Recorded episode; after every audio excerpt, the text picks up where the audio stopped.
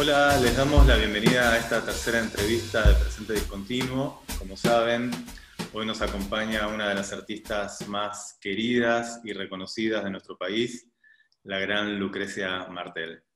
Lucrecia, muchas gracias por concedernos esta oportunidad de conocerte.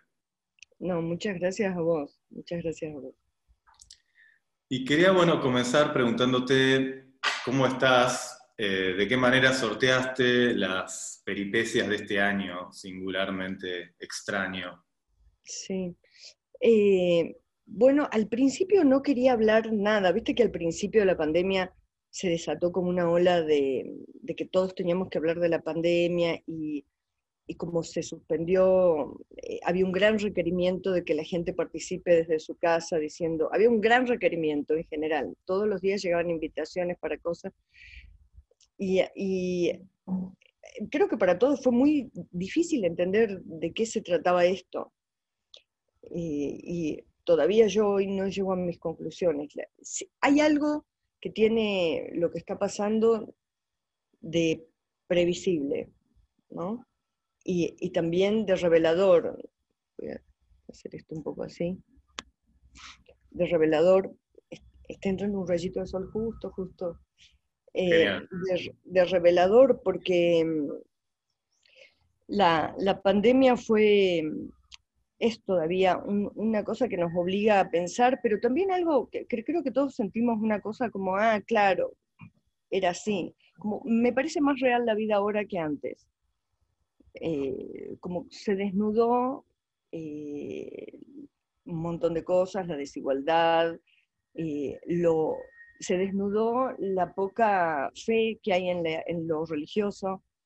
Eh, viste que las procesiones no salieron en general. Antes las pandemias, justamente las pandemias hubieran salido, las procesiones, eh, la gente hubiera roto las puertas de las iglesias para pedirle a Dios. No pasó nada de eso y todos nos doblegamos a la ciencia con desconfianza, pero nos doblegamos. Y para mí eso creo que es el signo de los tiempos más fuertes no fue la, religión un refugio, el refugio fue la ciencia. Y entonces se sinceró algo que ya estaba sucediendo hace mucho tiempo, eh, que más allá del New Ageismo y de toda la mística nueva que hay, en, eh, que, parecía eh, resucitaba los sentimientos religiosos, creemos más en la ciencia, creemos más en las redes, creemos más en el teléfono, creemos más en la virtualidad que en la religión. Y eso también me pareció muy revelador. Este, y después respecto de, de, cuestiones sociales así más, que verdaderamente involucran sentimientos más este, fuertes, porque lo ves cuando tenés que ir a hacerte un análisis, ves el otro día, nada, es, es raro que si te toca ir a hacer alguna cosa a un hospital, no veas una escena un poco horrorosa. Este, y, y acompañando esto, el desastre económico en el que estábamos y profundizado, eh, no sé, a mí me pareció un baldazo de realidad. Y, no, sé, no sé si, viste que todo esto que hay que sacrificar 17 millones de, de, bichos en Dinamarca y, ahora aparece una especie de ébola en Bolivia, eh, da la sensación que eh, hemos hecho muchas cosas muy mal, porque si no, no estaría esto desatado de esta manera, ¿no? El amontonamiento, bueno, en fin, amontonar cosas, creo que eso es algo sobre lo que vamos a tener que pensar, que amontonar animales para comérselos, amontonar humanos para que trabajen, por ahí no es una buena idea. Yo te quería preguntar por el arte en ese punto, otra religión, digamos, ¿no? La, la idea de eh, en e-, este año que alteró la vida cotidiana de, todos en, el planeta entero. Eh, y el arte y la filosofía, me hago cargo también, eh, había asumido ya hace tiempo que el extrañamiento de la realidad era su tarea, esta vocación de extrañamiento. Con todo este fenómeno de un contexto tan enrarecido por la pandemia, ¿qué lugar le corresponde hoy ¿A la realidad? Al arte. Ya está muy extrañada la realidad. Yo, yo nunca creí en el arte, ni nunca me definí a mí misma como artista. Yo soy una persona que trabaja en algo eh, que, parece intangible, pero no es nada intangible, es la zona de la narrativa que ha existido en todas las épocas y es un trabajo, a veces, eh, y por suerte, porque me tocó vivir justo en la época en que todavía eso se, es un trabajo que se venera, lo cual es injusto, eh, y entonces tengo, eh, por, por, pura casualidad, este, disfruto de un aura que en realidad te la otorgan, no la tenés. Entonces, eh, no creo en eso. Al, contrario, te diría que, que otra cosa que, que, desnuda la pandemia es eso. Es, es, todos los circuitos, todos los circuitos donde se mueve la gente del arte, eh, la inutilidad que tienen. O sea, ¿dónde está la narrativa que transforma? Parecería ser que no está por ahí. Entonces, ¿dónde está? Vos fíjate que el, lugar que ocupan eh, el consumo audiovisual hoy es casi un ribotril, un clonazepam. Eh, y, no tonto, inteligentísimo, hecho con extraordinario talento. Eh, eh, o que, digamos, eso también es un signo de nuestra época, que las cosas, eh, las cosas pasatistas están cada vez mejor hechas.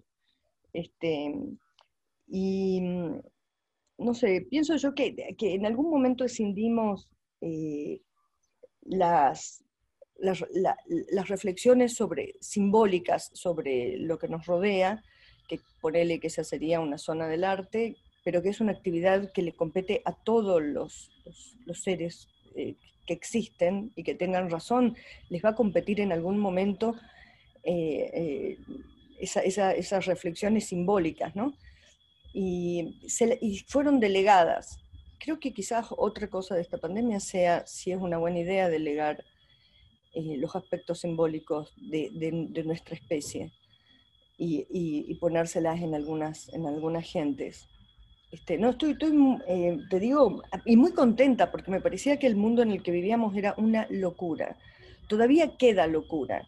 Dejar de trabajar, por más que para alguna gente, para algunos es dejar de trabajar, para otros es entrar en la desesperación, pero dejar de trabajar fue una señal también.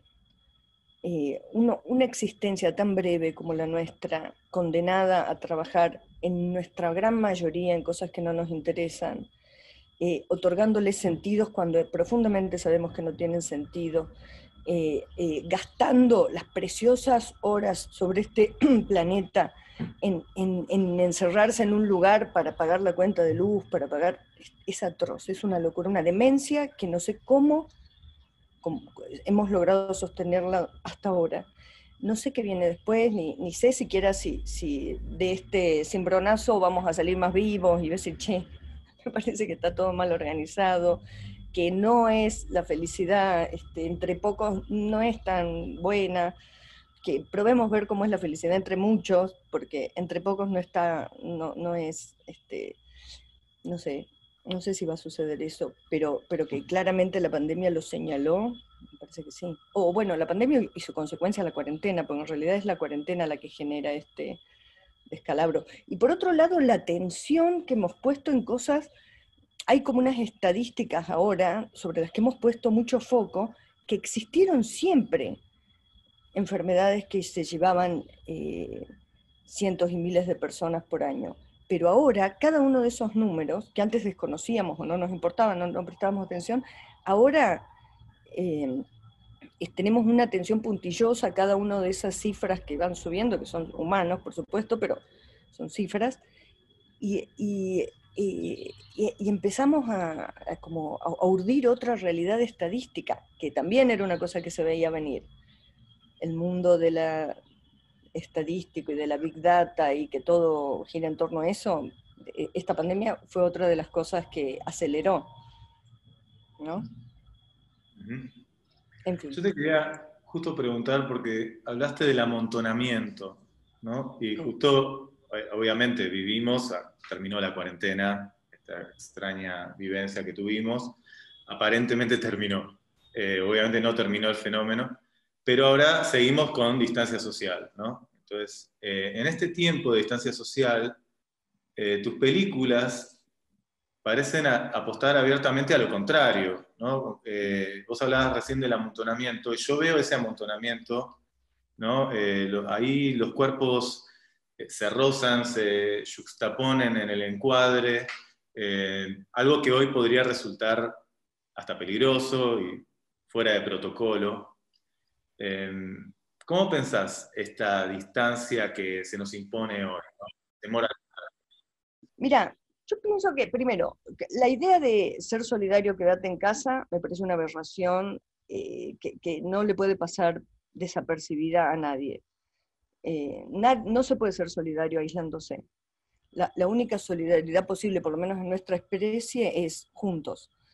Y entonces tenemos que analizar de otra manera la enfermedad y las ideas de cómo resolver una pandemia, pero aislarse para ayudar es, es una mentira. Eh, eso hay un barrio que lo puede hacer, dos barrios en, las ciudades. El resto de los barrios no pueden hacer eso. Entonces, e, esa, falacia que se inventó y, que, y, la idea, que es la redención, e, esta redención que generó la ciencia es tremenda si, si, si la dejamos que crezca. La idea de que sos bueno si no haces nada. Si te quedas quieto, viste ahora los alemanes, deja el culo en casa. Por Dios, es como, si eso es la idea, la nueva idea de ser bueno, es el acabose. La pandemia es la aceleración, entonces no fue como un cimbronazo, sino más bien la aceleración de un mundo que tiene que desaparecer y quizás el virus advertido de esto lo está haciendo por su, por sus, por su propia este, voluntad de máquina, porque parece que un virus es casi como una máquina. Este, no, no, creo que, no creo que el aislamiento sea una cosa que sirva en absoluto. Hay algo raro también, que, porque hay un aislamiento, pero hay una circulación simbólica a través del, de lo virtual. Entonces, también quizás es el despertar de un nuevo tipo de organismo, ¿no? Mm, eh, de, multiconciencia y donde el, pensamiento y las emociones se expresan en un nivel de virtualidad y, el, cuerpo está, no sé, quizás es una nueva forma, de un nuevo organismo que, tiene esa... Lo cual no me parecería tan raro, te digo. Yo, yo no tengo ninguna nostalgia del pasado, todo lo contrario. Eh, casi te diría que el, pasado para lo único que me, sirve es como para un trampolín para el futuro, no, no para, no lo veo como una cosa a la que quisiera volver, o sea, a nada de lo que dejamos quisiera volver con esta, después de esta cuarentena, ¿no? Eh, me parece que, que hay algo, que estamos aferrados como una idea de lo humano que tiene que ver con lo individual, que quizás también eso se va diluyendo con el tiempo.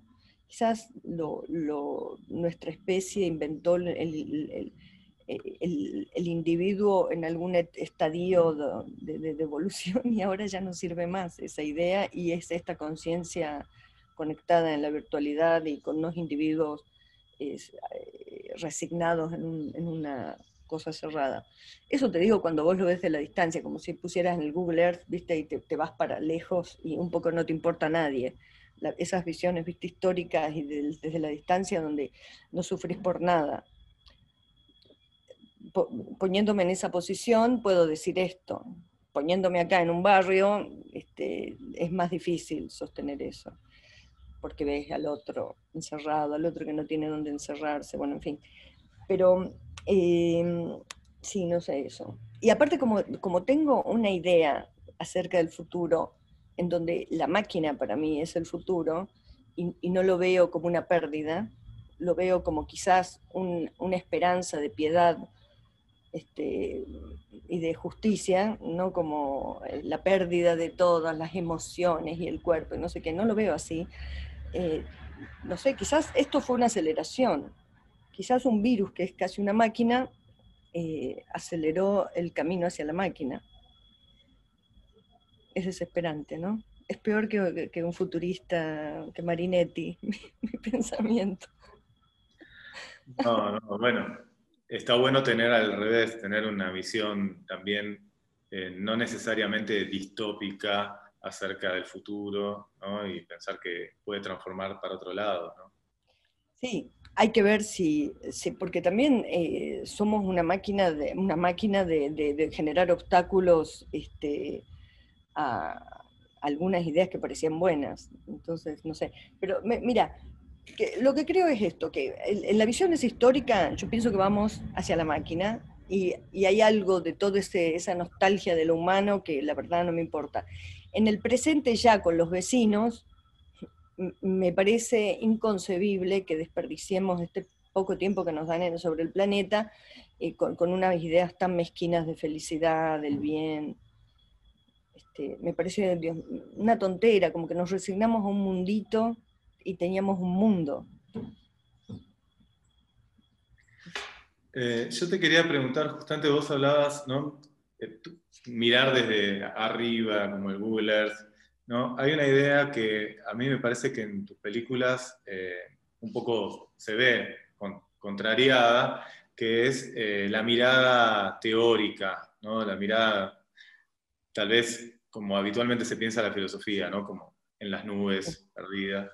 Eh, pero para mí tu cine tiene mucha filosofía, pero encarada desde otro lugar, ¿no? No desde esa distancia intelectual, sino, bueno, vos hablas mucho de este concepto de la inmersión, ¿no? esta idea de que de sumergir a los espectadores o sumergirte vos como artista en, climas eh, donde lo sonoro juega un, rol tan decisivo como lo visual, por ejemplo. ¿no? Eh, en ese saber sensorial, eh, es un saber sensorial, diría, ¿no? Mm. ¿Supone una suerte de revelación? ¿Hay algo de mística en eso? Yo pienso, mira, creo que el, trabajo que yo hago es, em, eh, o que elegí, es em, intentar, em, es, que te diría con, las mismas herramientas que el trabajo que vos haces, es eh, intentar eh, hacer visible lo que se ha decidido naturalizar. ¿No? lo que se ha decidido eh, que por, habitual, por continuo y constante, dejamos de ver. Y, es eso, es, intentar eso, porque, y no digo, ay, yo soy porque soy una iluminada y me doy cuenta, no, yo un gran esfuerzo, porque estoy absolutamente sumergida en la educación que no ve. Eh, entonces hago un enorme esfuerzo y, he usado de alguna manera el sonido para ayudarme como herramienta, para ayudarme a, ver un mundo en el que no me siento, este, no, siento que mi potencia este, estalla ni, se multiplica, sino al contrario, me siento disminuida, eh, insatisfecha, entonces no puedo avalar con mi trabajo de observación una cosa en la que no estoy cómoda. Entonces, eh, a, través de esta herramienta que me sirvió, el sonido, como le podría haber servido la visión hace dos mil años a otra persona, como un sentido que te ayuda a, correrte un poco de los lugares que nos estamos obligados a transitar en nuestra cultura. Entonces, y con eso un poco detectar ese, esa torpeza con la que hemos hecho la realidad. Sofisticada también, porque si no, no se perpetuaría, si no, estaríamos todos, o, realmente para mí las vías que te quedan es, o a la noche te tomas un rebotril y te olvidas un poco de todo, de lo que te diste cuenta durante el día, o, te volvés loco y te, y te, vas para, no sé, abandonás esto y te, te, volvés un ermitaño, no sé, pero eh, algunas, o, un fiestero, no sé, no creo que Paris Hilton haya logrado a través de la fiesta zafar de esta de esta insatisfacción que digo. Este, pero bueno, la fiesta sería una posibilidad. Em, em, y me parece eso, que ese es mi trabajo. Lo que yo hago es intentar eso. Creo que todos hacemos eso. Yo tengo la suerte de estar en una época que esto, que es una actividad propia humana, está rentada y un poco mistificada. Tengo esa suerte. Creo que otros no la, no la han tenido antes y no la van a tener en el futuro. Este, pero es eso, es observar. Eh, como te decía, eh, cuando alguien dice loco, che, este está loco, eh, hice un corto, después te lo voy a mandar, un cortito para una bienal, no sé si lo, habrás visto, un, cortito de un minuto, no sé cuánto dura, em, para, que era, para la bienal que es sobre inteligencia artificial y es que agarré un diálogo que es muy conocido que hay en YouTube de, entre un médico y un este, supuestamente psicótico, no, esquizofrénico, y en ese diálogo, uniendo todas esa línea del diálogo en un solo sujeto, eh, te das cuenta que la locura está claramente del lado del médico. Porque uniendo esas preguntas y respuestas en un solo individuo, te das cuenta que las preguntas son una locura, no las respuestas. En la escena, escindiendo ese sujeto en dos, eh, eh, podés llegar a creer que hay un enfermo y hay un sano y el sano es el médico, pero cuando lo juntás es imposible. Y eso me parece, eh, e, eso para mí es como una demostración empírica de la locura en la que estamos. Te digo de verdad, yo, eh, eh, conversar con una persona es la cosa más interesante que puede existir, con cualquiera, con, una persona que a priori te parece despreciable de su pensamiento, este, o, alguien que admirás, este, conversar es una tarea extraordinaria y casi no tenemos tiempo en el día para lo mejor que podemos hacer. Para el mejor invento que tenemos, el más sofisticado, el más extraordinario y que más eh, eh, avaló todo esto, que es el lenguaje, no lo usamos para conversar con otro humano o, este, lo codificamos de una, bueno, espero que eso, habrá generaciones que van a lograr ver cómo zafar del emoticón y zafar de un montón de cosas que ahora este, a esta nueva invención del lenguaje eh, de mezcla de, visual, audiovisual y gráfico que, es, que son las redes, está tan um, constreñido, ¿no? Pienso que va a haber una generación, bueno, ya está pasando, una generación que con eso hace una cosa mucho más interesante, pero no usamos el tiempo para lo más magnífico que tenemos, que es la invención más extraordinaria, no la usamos. No la usamos para conversar con otro y, la locura que es eso. Porque una conversación supera cualquier droga. Te lo digo honestamente, no lo digo eh, este, demagógicamente y un poco amplificando, exagerando. Una buena conversación supera cualquier droga y, te puede meter en ese mundo. ¿Y, por qué no lo usamos? Bueno, nuestra cultura este, decidió, eh, no sé por qué, hemos y, nos abnegamos a evitar la conversación. es muy interesante lo que decís. Eh, perdón. No, que es interesante lo que decís porque em, justamente vivimos en una retórica de la democracia, del diálogo, eh, y bueno, Derrida eh, habla precisamente de la imposibilidad del diálogo. Pero una cosa, supongo, será bastante distinta, eh, será este diálogo imposible y el tipo, la conversación de la que querés hablar, ¿no? Yo creo que en, tus películas aparece mucho también esta, esta fricción o este, esta tensión, ¿no? donde hay como culturas que conviven, que aparecen siempre ¿no? en, en, la misma casa, en el, mismo, eh, en, la misma acción, pero que no se comunican, que están como sucediendo como si fueran universos paralelos. Sin embargo, hay, como una, hay, hay, un contacto, pero no, no puede haber un, diálogo, no, no puede haber una conversación. O, quizás cuando naufraga el diálogo de la palabra, empieza a haber otro diálogo que, que digamos, en, en, el sonido, eso es lo interesante del sonido, en, el sonido vos tenés la organización de la masa sonora de manera, eh, digamos, a través del lenguaje con significante, significado, bueno, eh, tenés esa organización. Pero esa organización es muy superficial, es como si fuera el argumento en una película. El argumento es como una espuma. Si, vos te quedás ahí, bueno, te perdés la película, o si, o si el director se queda ahí. Y, atrás, debajo está el mar, con los bichos, con las cosas, con la arena, con, la lava. Eh, no es la espuma, bueno, yo pienso que la conversación es igual, este, este es el lenguaje que naufraga, es esa, organización que, es extraordinaria, pero que, naufraga, porque es difícil de expresar una cosa eh, que, siente de manera tan compleja, un organismo tan monstruoso como es un humano, eh, poderlo transmitir de manera perfecta en el lenguaje.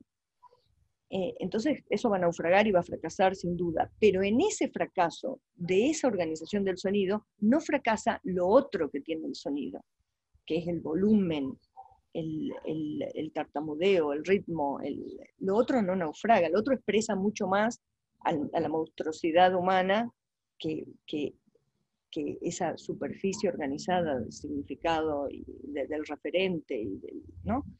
Este, y una película es igual. Es, eh, yo todavía, mira, yo doy clases y te diría que vamos a sacar esto para no enojar a nuestra compañera. Eh, esa superficie de, de este, digo, yo me la paso dando clases, es de lo que vivo, no vivo del cine, porque imagínate, haciendo una película que da muerte de obispo, no voy a vivir del cine.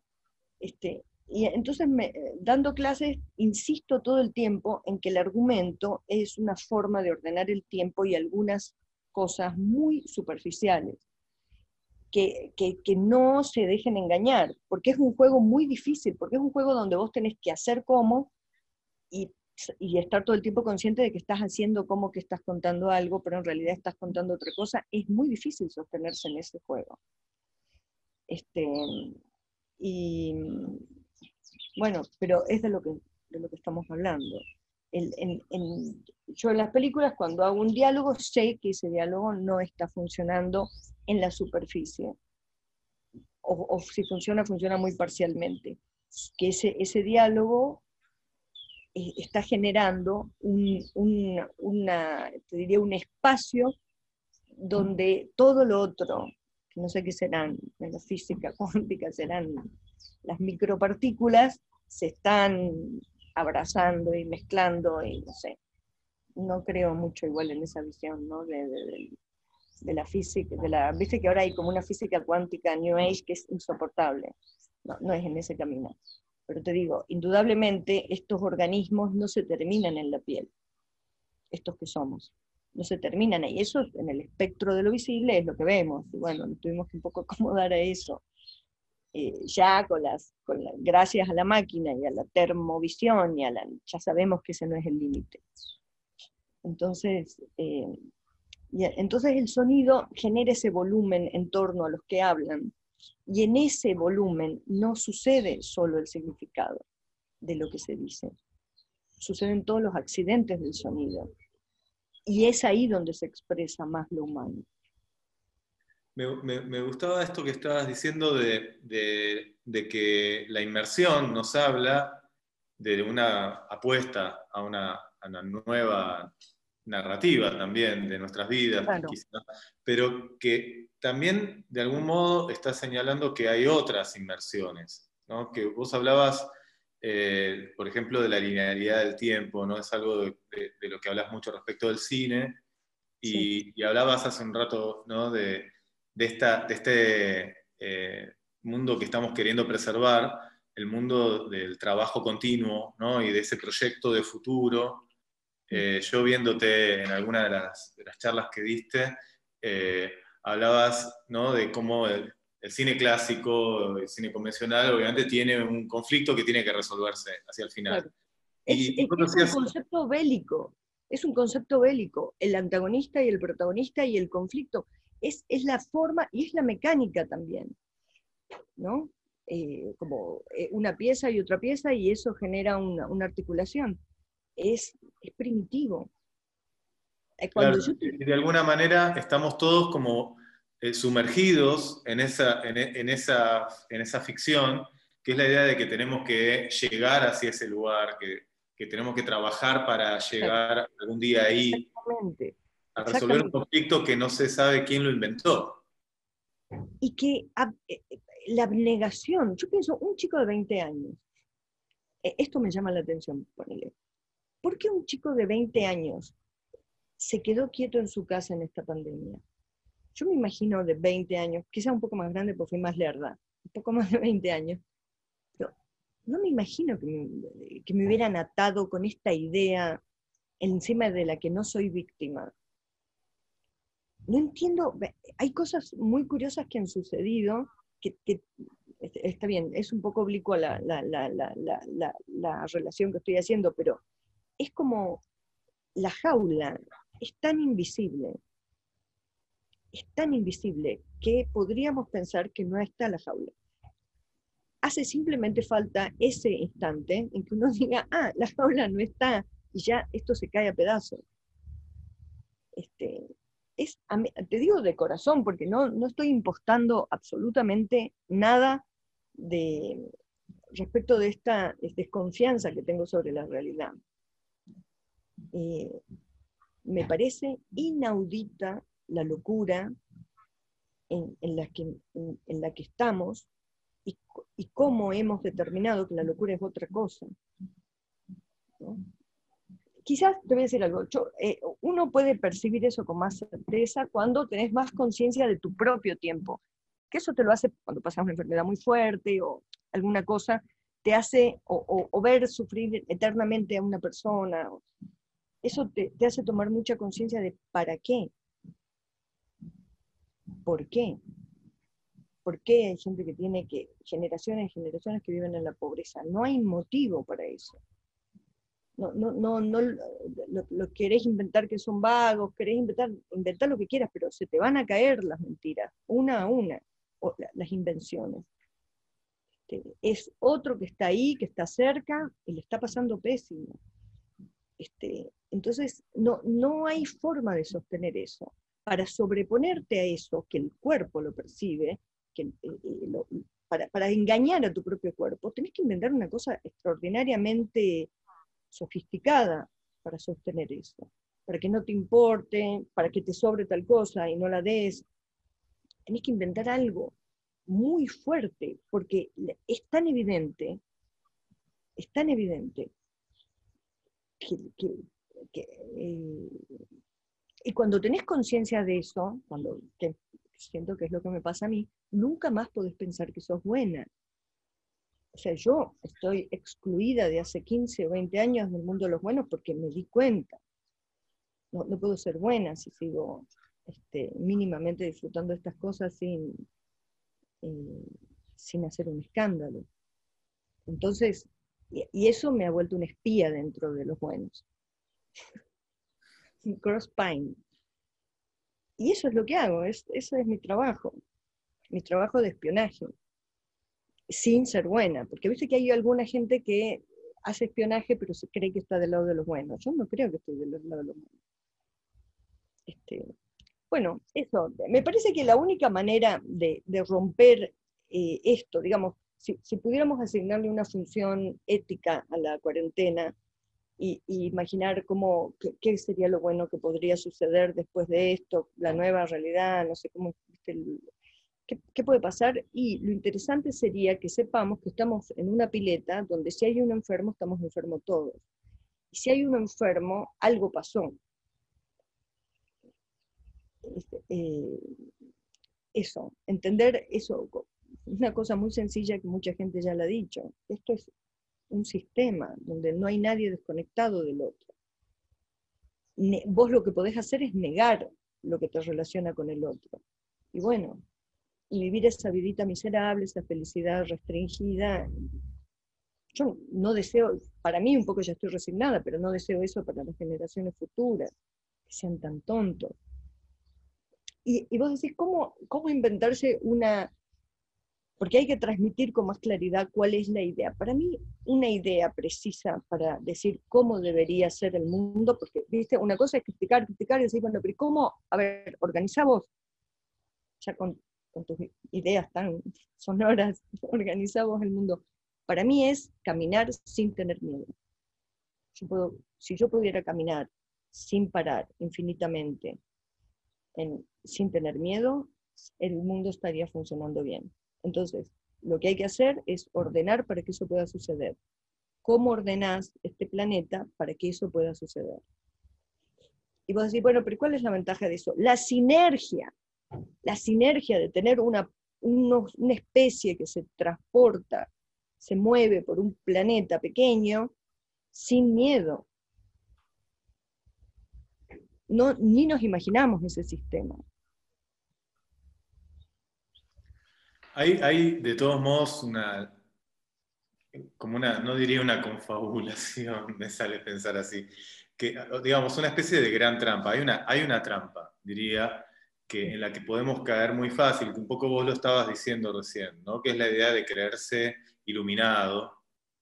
¿no? En, tu cine, en, tu cine, hay un interés muy claro ¿no? Eh, por eh, reflejar eh, estas manifestaciones de sometimiento, de abuso, que tiene que ver y También la levedad de la revelación. Para mí, en, en todas las películas hay un momento donde, por ejemplo, la Virgen no está, parece que Dios las habla, pero no es, en la Niña Santa, o e, esos momentos, o lo inaudito en Sama, es, en, La Mujer sin Cabeza, no sé, sería eh, los, los, los espantos en la habitación de la, de la mujer que está enferma. Eh, siempre hay como una cosa que parece y en realidad es uno más de nosotros. Y es eso, es somos nosotros, estamos acá, somos esto, no hay otra cosa por encima, nos tenemos que arreglar entre nosotros. Y el problema es saber quiénes somos, ¿no? Porque decía vos, eh, en tu cine aparece esta, esta defensa de, de, ciertas, como se dice, minorías sexualizadas, racializadas, eh, pero el, peligro es la recurrencia frecuente, ¿no? En eh, la idea de fortalecer identidades, ¿no? Y vos, vos sobre eso solés hablar, ¿no? La identidad como una sujeción. Exactamente, como una trampa. Eh, eh, ¿Hay alternativas a eso? ¿Hay, una alternativa? Porque parecía que para poder salir necesito entrar y termino entrando en otro, en otro conflicto. Claro, pasa que es, me parece que es muy difícil de pensar para nosotros. Viste que a veces vos podés decir, esto no es, pero no sabes qué o qué, qué podría ser. O sea, por acá no, para mí no, no es por acá es por otro lado, pero no sabes exactamente. Eh, yo creo, mira, eh, eh, frente a esta imposibilidad de determinar qué es lo bueno y lo malo, para mí hay una, una salida, que es que por lo menos no sea hegemónico. No sé lo que es, pero que por lo menos no sea hegemónico. Prefiero el error en la, en la marginalidad que la gran verdad eh, compartida por todos. Lo prefiero mil veces. Entonces, en ese camino, eh, creo que la, idea esta, que esta cosa de la identidad, no sirve, es un poco lo que necesitas para para el conflicto bélico, para el antagonista y el protagonista necesitas la identidad. Por eso esa narrativa para mí ya está cargada, está preñada de, imposibilidad y de guerra, el sistema narrativo eh, hegemónico. Eh, la, identidad es necesaria para que surja eso. Es el aparato, necesitamos primero inventar la identidad para después inventamos lo otro. Desarmemos la identidad y veamos qué pasa y si desarmas la identidad, porque viste que hay una, gran lucha este, por, una, por una parte de la sociedad que ha sufrido terriblemente por pelear por una identidad. Y esa pelea es tan pequeña porque tienen que luchar contra una cosa que es hegemónica y pequeña en su concepto. Entonces ahora tenés que contra toda esta idea de identidad, bueno, tenés que tratar de imponer al menos otra identidad posible, la, no sé, la identidad trans o lo no binario, eh, en un mundo eh, tan torpe. Entonces la pelea se vuelve torpe. Pero yo creo que en el fondo todas esas personas lo que desean es que terminemos con identidad. ¿De qué sirve? Ah, yo voy a hacer ahora una, ¿cómo se llama? Una instalación en Ámsterdam que un poco es con eso, es con la visión termo, la visión termal, que se usa ahora para la fiebre, pero también se usa para, para los snipers, los francotiradores, las miras telescópicas tienen estas cámaras infrarrojas para detectar y separar fondo-figura un poco. Detectar el organismo, que en general es a lo que tenés que dar y matar. eh, esa imagen bélica, esa, esa tecnología bélica también nos puede servir para que iguales que somos. Simplemente es quien empuña el arma. Pero si estamos todos del otro lado de esa tecnología, somos idénticos. Justamente hay algo ¿no? que en esta idea de, de lo igual, que, es conflictivo igual también, ¿no? Eh, porque somos distintos, pero eh, hay una idea ¿no? de cómo, cómo compatibilizar esa identidad con la diferencia, ¿no? Eh, permitirse la hibridez, ¿no? un término que está muy como en boga, y una filósofa, Donna Haraway, habla ¿no? de la imagen del cyborg, ¿no? de eh, un híbrido entre animales y humanos, entre humanos y máquinas, vos hablabas hace un rato de las máquinas que íbamos hacia ahí. Eh, a mí me resulta muy atractivo en, tus películas ver, por ejemplo, en Sama, ¿no? la presencia de los animales, que son como personajes que, directamente nos interpelan desde, desde el cuadro, mientras está sucediendo otra cosa, ellos están mirando. Mirándonos, claro. Y, es que hay algo latente en nosotros de animalidad que queremos todo el tiempo negar. Yo pienso que los animales nos miran como con pena porque nos ven ir hacia la máquina sin resignarnos. Entonces tienen esa mirada de pobre gente, no se da cuenta. Este, no sé, me parece que yo nunca tuve un perro, ¿viste? La gente que tiene perro, un gato, un animal, una mascota. Yo nunca tuve mascota, claro. Vos viste que lo, puedo entender, nunca lo tuve. Que quizás lo vaya a tener ahora. Eh, porque ahora me vine a vivir a Salta y en mi departamento no, no daba para tener animales, pero tampoco de chica tuve ese vínculo. Eh, para mí el animal eh, es un otro que no quiero domesticar. Y te digo que esta idea es muy buena para el amor también. Yo no quiero eh, someter ni sentirme dueña de, dueña de nada.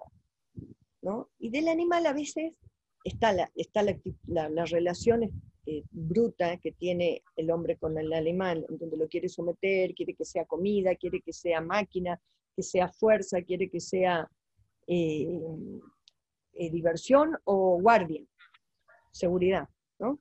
Esa la relación torpe, asignarle una función al animal. Eh, y está la otra gente que tiene una relación emocional con el bicho, que, que, lloran desesperadamente cuando se mueren porque sus animales, porque hay, algo inexplicable en esa muerte. Y en esa existencia y en esa relación, y hasta el olvido de esa mascota es atroz. Y eso es inexplicable ese, ese vínculo eh, para mí es lo que pasa cuando los animales nos miran. Es como una pequeña, te diría, para, mí, que no he tenido animales, eh, no he tenido esa relación con los animales, la percibo, puedo vislumbrar ese vínculo cuando te mira un bicho. Y un poco te da vergüenza, porque hay una desnudez que el animal ve que vos sabés que la está viendo, todo tu artificio, toda tu invención, toda tu cosa de lo humano, un poco se cae a pedazos. Este, entonces, eso, la mirada de los animales siempre genera una desnudez del hombre, del humano. Ahora están todavía los animales, los hombres y las máquinas. Es un momento muy privilegiado del planeta. No falta, digamos, ya está sucediendo la mezcla de todo eso. Eh, y va a llegar un momento del aburrimiento que va a ser necesario otra vez generar heterogeneidad. Eh, yo te digo que la, parecería ser que en el fondo de todo esto es que lo que necesitamos es heterogeneidad todo el tiempo. Y, eso es un movimiento, viste, una convulsión permanente, de igualamiento, desigualamiento. Este, por eso, me parece que es un momento muy, muy, este, muy, muy interesante de la especie. En ese sentido, yo me... Claramente nos quedamos con ganas de verte filmar El Eternauta y bueno, eh, estás hablando, ¿no? De las máquinas, de vamos hacia ahí, y a, mí me, como me intriga pensar cómo concebías eh, o cómo concebís hoy, cómo te imaginas el, encuentro eh, feliz o, tenso entre la estética de tus películas hasta ahora, que parece completamente de otro universo de lo que podría ser una película de ciencia ficción. ¿Sabes qué? Yo pienso que no. De hecho, cuando hice Sama era porque, porque pasé por el proceso del Eternauta y porque estoy absolutamente convencida que no podría haber llegado a Sama sin pasar por el Eternauta. eso es como, bueno, es, estúpido negar o imaginar un mundo donde no hubieran sucedido esas cosas, pero bueno. Eh, porque cuando pensás sobre el futuro, ponele, es muy curioso porque en el Eternauta es una cosa de 1957 que de alguna forma sucede en el futuro, porque son los acontecimientos que todavía ubicamos en el futuro, que es la llegada de los extraterrestres o de esa tecnología. Entonces es, la, es, una cosa que si la agarrás en el 2009, 2010, como la agarré yo, vos decís, estoy con algo que es del pasado y que de alguna, de alguna manera todavía no ha sucedido. Y aunque la fecha haya sucedido, no ha sucedido esa experiencia, ¿no? la experiencia de la llegada de los otros. Em, y, a mí, en, cuando pensás sobre eso, eh, también pensás sobre por qué sobre el pasado tenemos tantas determinaciones para imaginarlo. Cuando, cuando sabemos que el pasado es simplemente la visión que hay de quienes lograron eh, organizar la historia, no quiero decir la historia, la escriben los que ganan, pero es tan verdadera la frase.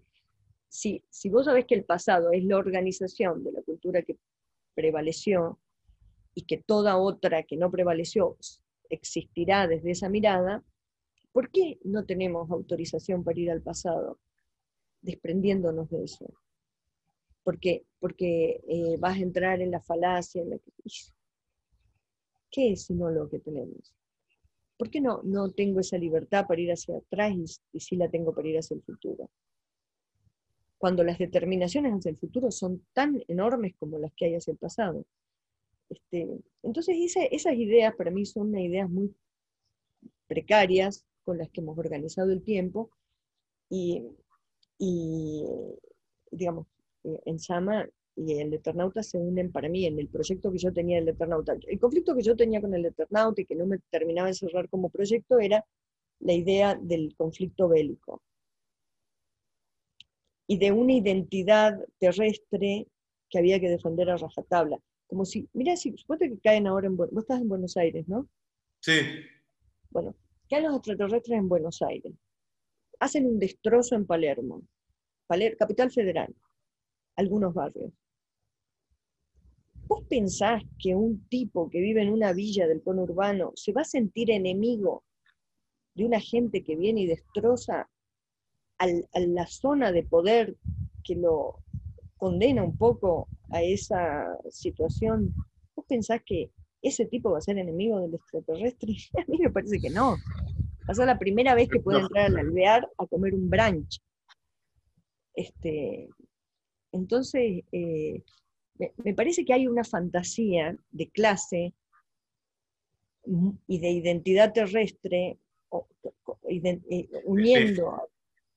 Claro, y que entonces en la versión que yo hacía del, la versión que yo quería hacer del Eternauta, estos que llegaban, por supuesto, éramos nosotros mismos, con tecnología, viajando por el tiempo, éramos nosotros mismos que veníamos a plantear el ideal que tenemos ahora de futuro, que es el mundo de toda la variedad de especies y animales, el mundo de la ecología triunfante, ¿no? Ese mundo que lo podés ver muchas veces expresado en, cómo se venden los barrios cerrados en, el diario, en las películas. Hay, películas que hay pequeños trailers que hacen de los barrios que son increíbles. La, fantasía que hay ahora de la clase media, ¿no? Este, el triunfo de ese mundo, esta gente, ese futuro, viene a instalar el triunfo de la convivencia de todas las especies. Este, y bueno, y para eso hay que sacar al humano. o reducirlo, mantenerlo muy, muy, muy achicado, porque si no, en cuanto empieza a desarrollarse es un desastre.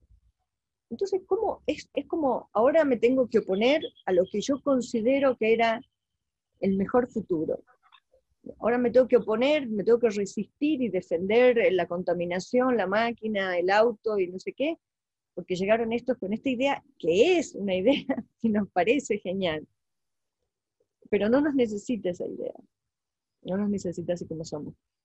Y en esa, y en esa instalación hay mucha gente que puede ser una oportunidad. Esa destrucción de este mundo puede ser una oportunidad para otra gente contemporánea que vive en este mundo.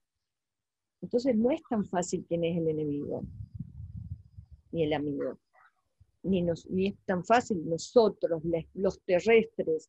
Si nosotros los terrestres nos tenemos que defender con lo que ahora consideramos que es el mejor futuro posible, tenemos que desaparecer humildemente era eso. Y en esa, es, esa, es eso. Ah, pero para, te quiero decir algo. Cuando yo defiendo la máquina, no defiendo, y digo que el futuro es la máquina, no, no, me imagino una máquina en términos del siglo XVIII, ¿no? Del, de las hilanderías mecánicas. Me imagino una máquina orgánica. Una, una, una máquina, y le llamo máquina porque es producida por una voluntad de que la quiere producir pero tecnológico, digamos. Orgánica, claro, pero puede ser, viste, una máquina orgánica o con toda la ciencia de la nanotecnología, no sé, que, donde ya no podés distinguir entre, como el virus, como los virus. Una máquina en ese sentido. No vayas a querer que me imagine un mundo cyborg.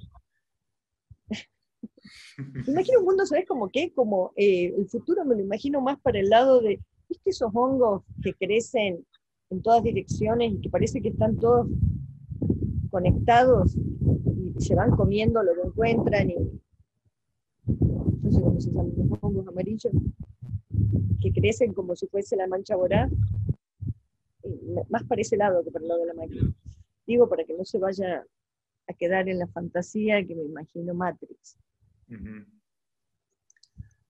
Qué bueno, bueno, eh, Ojalá que podamos ver esas películas, ¿no? que aparezcan esas películas. Eh, tuviste un montón de proyectos también de afuera eh, que, quedaron ahí, supongo que porque no te interesaban finalmente. Va, eso es lo que sé que leí. Pero no puedo terminar, porque bueno, no te quiero robar tanto tiempo, sin que, o sea, hay gente que no me va a perdonar si no te pregunto un poco por tu experiencia en, en cornucopia ah. con Flor. ¿Cómo fue eso? Que también parece un desafío. digamos, yo creo que me llamó para que un poco le ayude a organizar cosas que ya tenía. Yo, eh, no había ni tiempo para que... Yo, tenía una idea, pero no había tiempo para desarrollar eso. Así que fue manotear un poco lo que hicieran los otros y ordenarlo con un orden que le interesaba a ella. Fui como una ayuda, nada más. No, no, no fue... De, de Bjork me gustaba, quizás también era un poco una fantasía mía, eh, que esa mm, disposición que tiene Bjork hacia, hacia, la, hacia el futuro. Eso me parece encantador. Es como una niña que envejece cada vez más moderna y entonces y, kitsch y entonces eh, eso me parecía tan hermoso estar cerca de eso pero yo nunca fui ni fan, eh, la admiro y, tengo como una admiración, afecto por ella de esa manera, pero no comparto tampoco todo ese, ese mundo. Y, para mí fue hermoso poder ayudar, colaborar un poco. ¿Pudieron conversar? Sí, mucho y, mucho para el, para el tiempo que estuvimos juntas. Y nada, muy, muy sorprendente. Una, persona,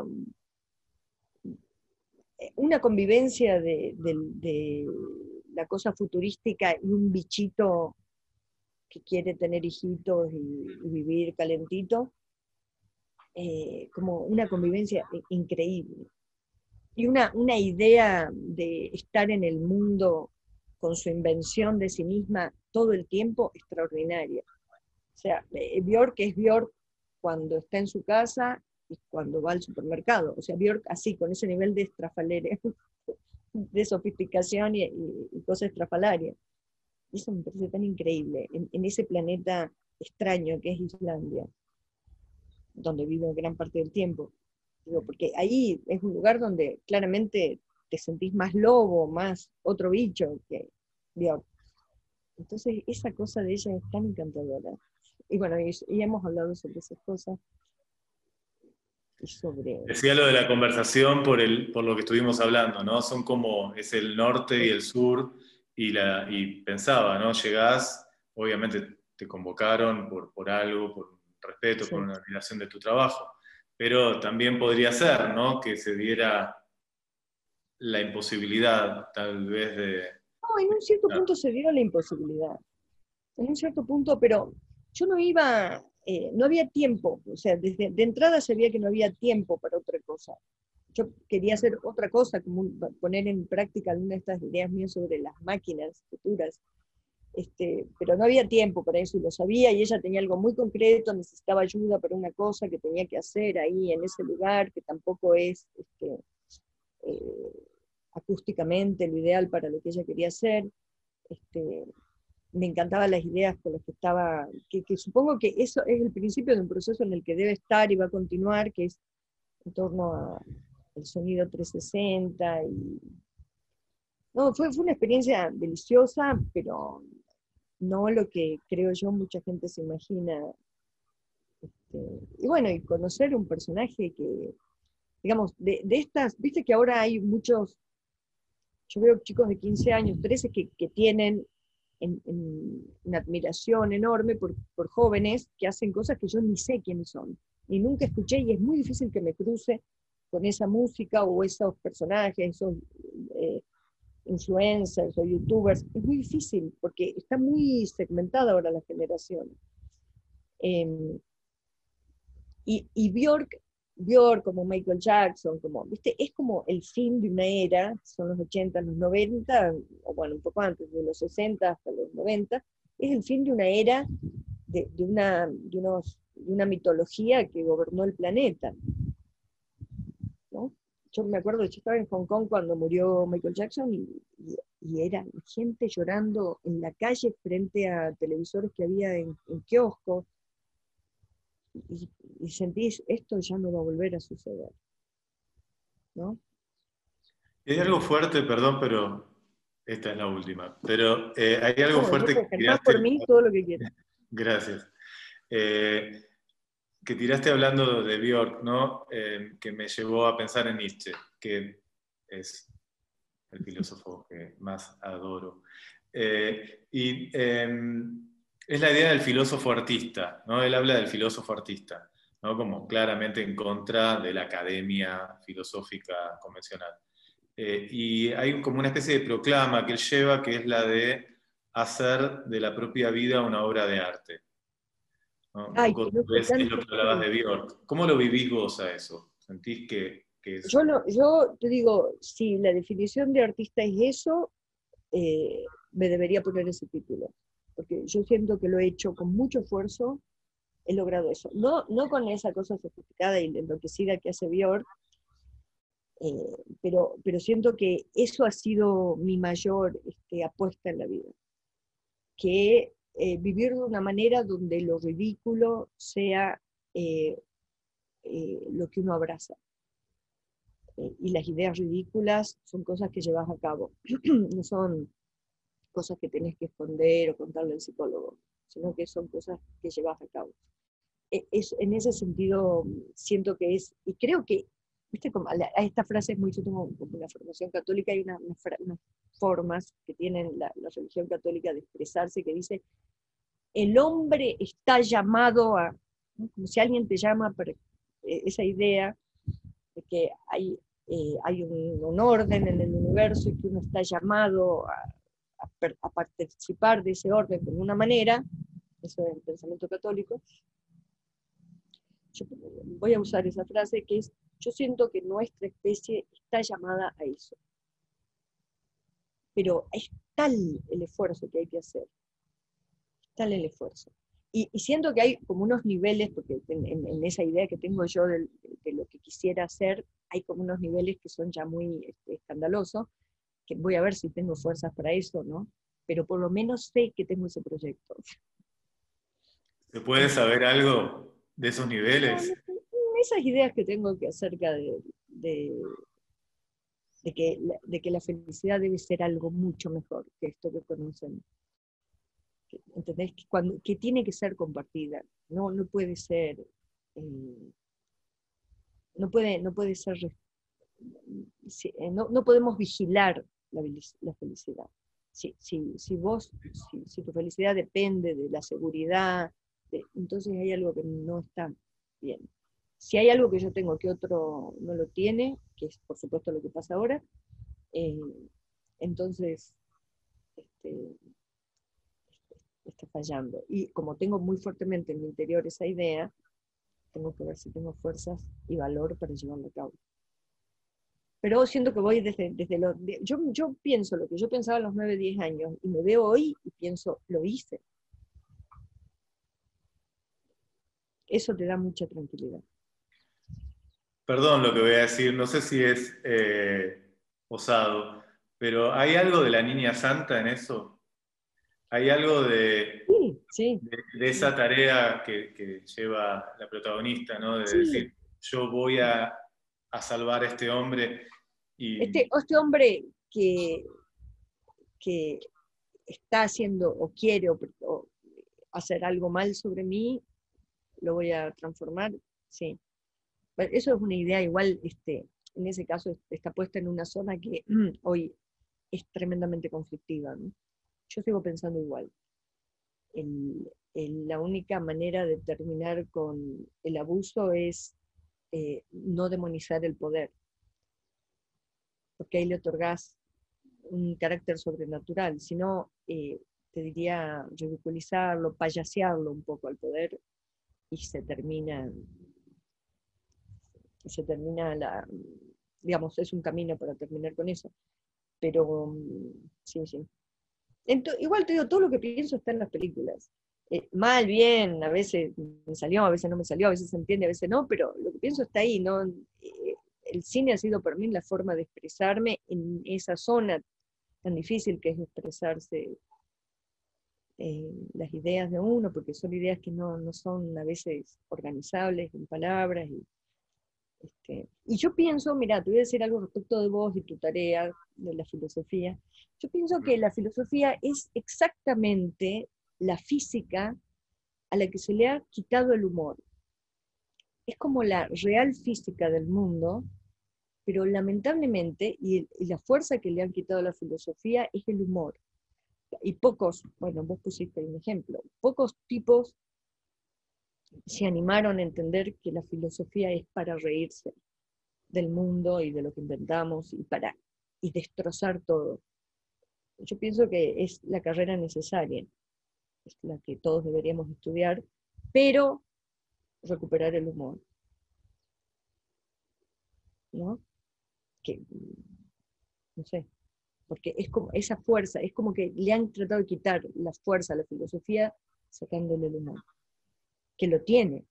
Es excesivamente solemne, ¿no? Pero, pero lo tiene, si vos lees, lo tiene es, como una cosa, han querido debilitar una gran invención sacándole el humor. Nietzsche decía, eh, desconfío de un Dios que no sepa bailar. Ah, mirá.